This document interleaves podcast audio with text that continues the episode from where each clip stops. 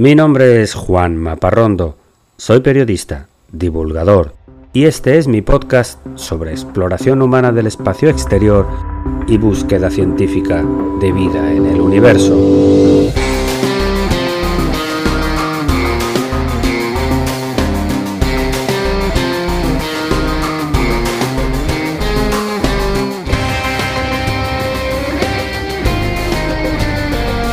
Bienvenidos a El sueño de Laika.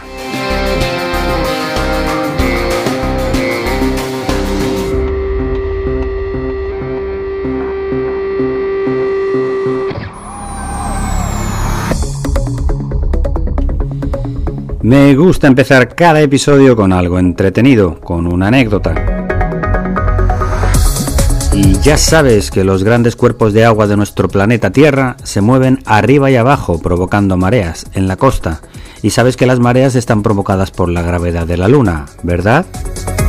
Pues sí, es verdad, pero hay algo más que debes saber.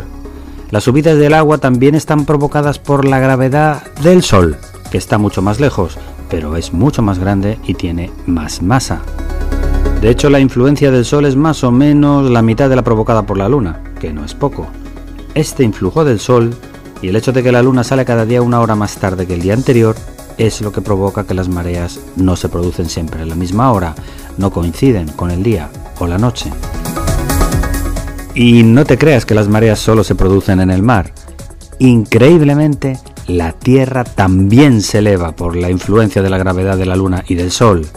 Lo que pasa es que la variación es tan pequeña y sucede de forma tan gradual que los sentidos del ser humano no nos permiten apreciarlo.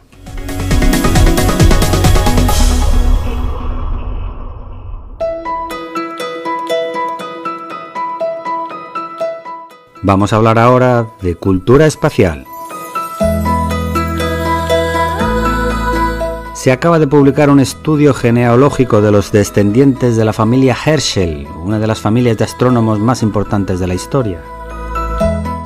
El primer Herschel astrónomo fue William, que nació en Alemania y era músico, pero se fue a Inglaterra y construyó los mejores telescopios de su época, con ayuda de su hermana Carolina, y su hijo, John Herschel, fue un astrónomo aún más famoso. Pues resulta que una rama de esta familia acabó en el Caribe inglés y más tarde algunos pasaron a la isla española, donde renació el espíritu musical nada menos que en Johnny Pacheco, el artista dominicano afincado en Nueva York, que está considerado por muchos como uno de los padres de la salsa.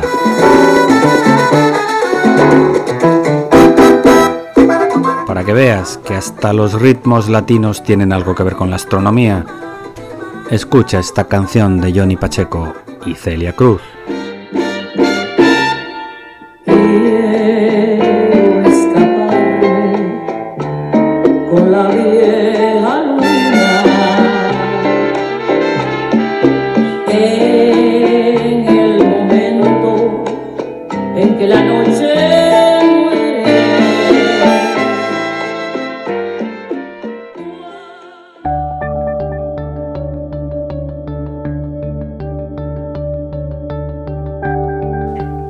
Ahora en la sección principal del episodio de hoy,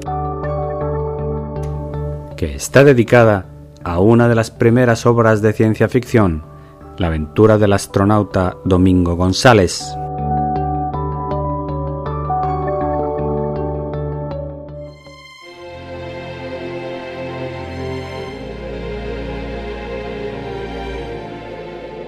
La historia oficial, la que se cuenta en los libros de texto, dice que el primer hombre que llegó a la Luna fue el astronauta norteamericano Neil Armstrong, a bordo de un cohete espacial que partió desde la Florida en el año 1969.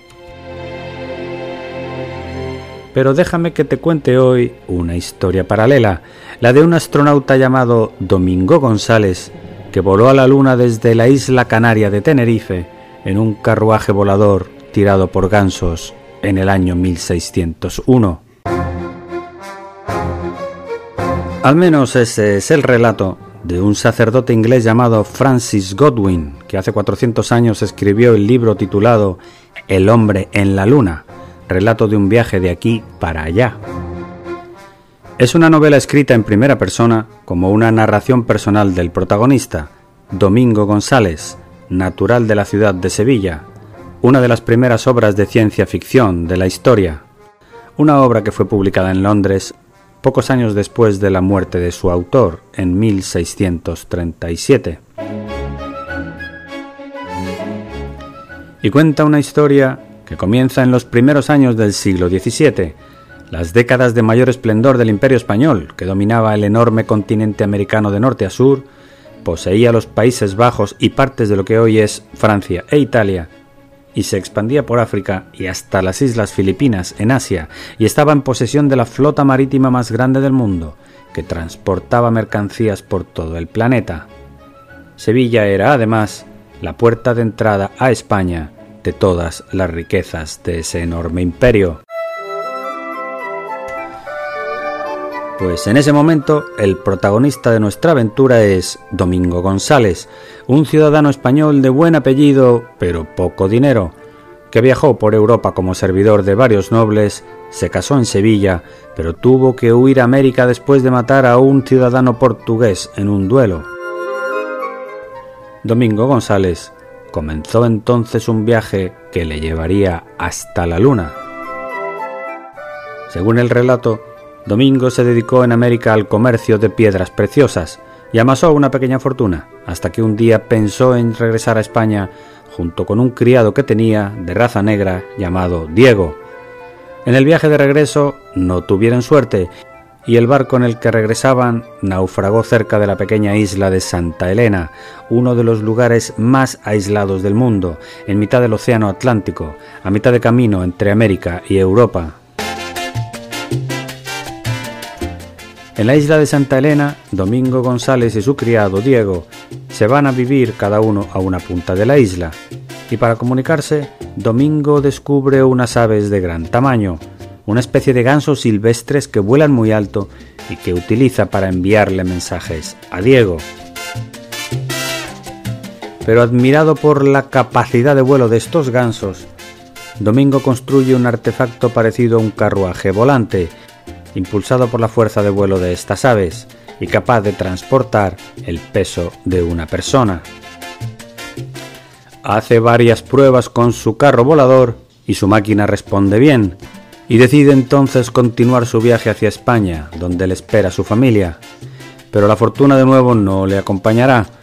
Viajando hacia el norte se acerca a la isla de Tenerife, donde es atacado por una flotilla de barcos ingleses enemigos. Domingo se adentra en la isla y a los pocos días se encontrará con indígenas guanches hostiles que también tratan de matarlo. En la huida, los gansos comenzarán a volar hacia arriba y hacia arriba y hacia arriba sin parar. Primero se encontrará con unos espíritus malignos y diablos que tratan de engañarlo, y huye otra vez más hacia arriba durante doce días hasta que llega a la luna. ¿Y cuál será su sorpresa cuando descubre que está habitada por hombres de gran altura, pero muy amables, y muy educados, y muy cristianos, que viven en una gran armonía, sin preocupaciones, en una especie de paraíso feliz al estilo de la Arcadia pastoral? Los hombres lunares hablan un idioma extraño que no estaba compuesto de palabras, sino de unos sonidos combinados con tonos musicales, que logrará comprender a los pocos meses. Domingo González conocerá incluso al rey de la luna, que se llama Irdonosur, con el que llega a tener una relación cercana. De hecho, cuando Domingo decide regresar a la Tierra, el monarca le concede tres regalos para que se los lleve a casa. Se trata de tres piedras con poderes casi mágicos. La primera piedra se llama Poleastis y es capaz de generar y acumular una gran cantidad de calor. La segunda piedra se llama Macbrus, que tiene la propiedad de brillar mucho y dar mucha luz en lugares oscuros. Y la tercera piedra es Evelus, que es capaz de reducir la gravedad de una persona de forma parcial o total. Con esos tres regalos, Domingo se despide de sus amigos en la luna y regresa a la Tierra, queriendo visitar de nuevo su querida Sevilla y llevar las piedras prodigiosas a los reyes de España. Pero sus gansos no logran encontrar el camino correcto y después de nueve días aterriza nada menos que en China. en la otra punta del globo. Y aún peor, el mandarín de la zona donde cae lo acusa de ser un mago y lo mete en la cárcel. Meses después se entera de la presencia en China de sacerdotes jesuitas que le ayudan a enviar un mensaje a su familia para decirles que sigue vivo. Y el libro termina cuando Domingo González, el primer astronauta, se ha hecho amigo del mandarín chino y prepara de nuevo su viaje a España, donde espera finalmente recoger los frutos de sus increíbles aventuras. A mí me gustan mucho estas novelas de ciencia ficción antiguas, que demuestran que el interés por el espacio es común a todas las épocas. El sacerdote Francis Godwin vivió en una época de grandes descubrimientos astronómicos, la época de Copérnico, de Kepler, de Brahe, de Galileo, los años posteriores a la invención del telescopio, de los que hemos hablado muchas veces en este podcast. Pero no deja de ser extraño que un sacerdote de la Iglesia anglicana decidiera crear un personaje español para un libro fantástico de aventuras, cuando España era el mayor enemigo de la pujante Inglaterra en aquel momento, y la Iglesia católica, promovida por los reyes españoles, era abiertamente hostil contra las iglesias protestantes, y había corrido mucha sangre en Inglaterra en enfrentamientos de poder entre anglicanos y católicos en las décadas anteriores.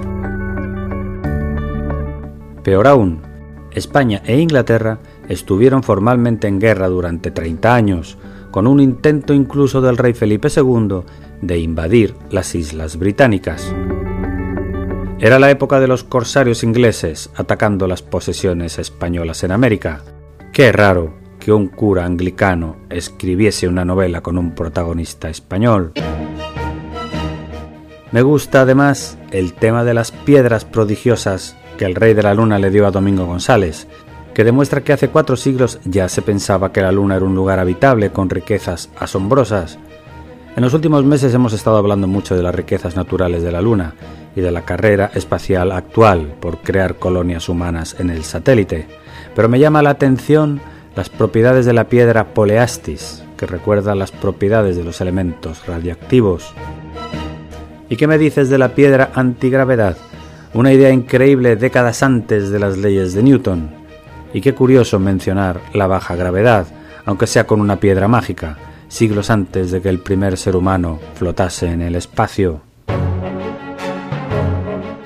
Los lugares donde sucede la acción de esta novela de ciencia ficción están además relacionados con la observación astronómica en la realidad. La isla de Santa Elena fue el lugar escogido por el astrónomo británico Edmund Halley para cartografiar las estrellas del hemisferio sur, pocas décadas después de la publicación del libro de El hombre en la luna. Y Tenerife, pues no es raro que se piense en volar a la luna desde allá.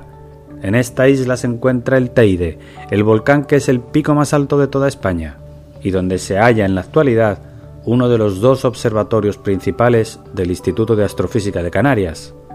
El otro está en la cercana isla de La Palma.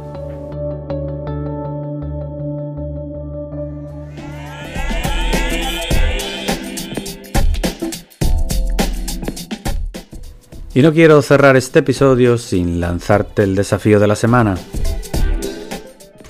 Te invito a que visites mi página de Instagram, laika.podcast. Todas las semanas publico alguna información interesante relacionada con el espacio. Y vienen cosas nuevas relacionadas con cultura espacial y las anécdotas. Y vínculos a noticias interesantes.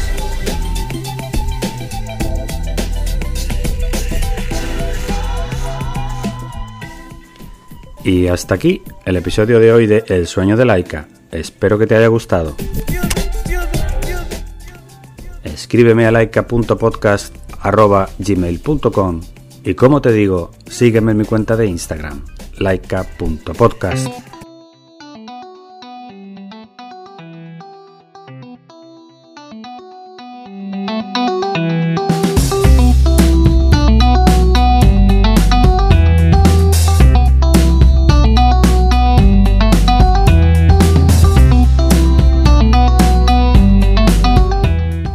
Todos los contenidos de este podcast son materiales originales y están protegidos por leyes de copyright.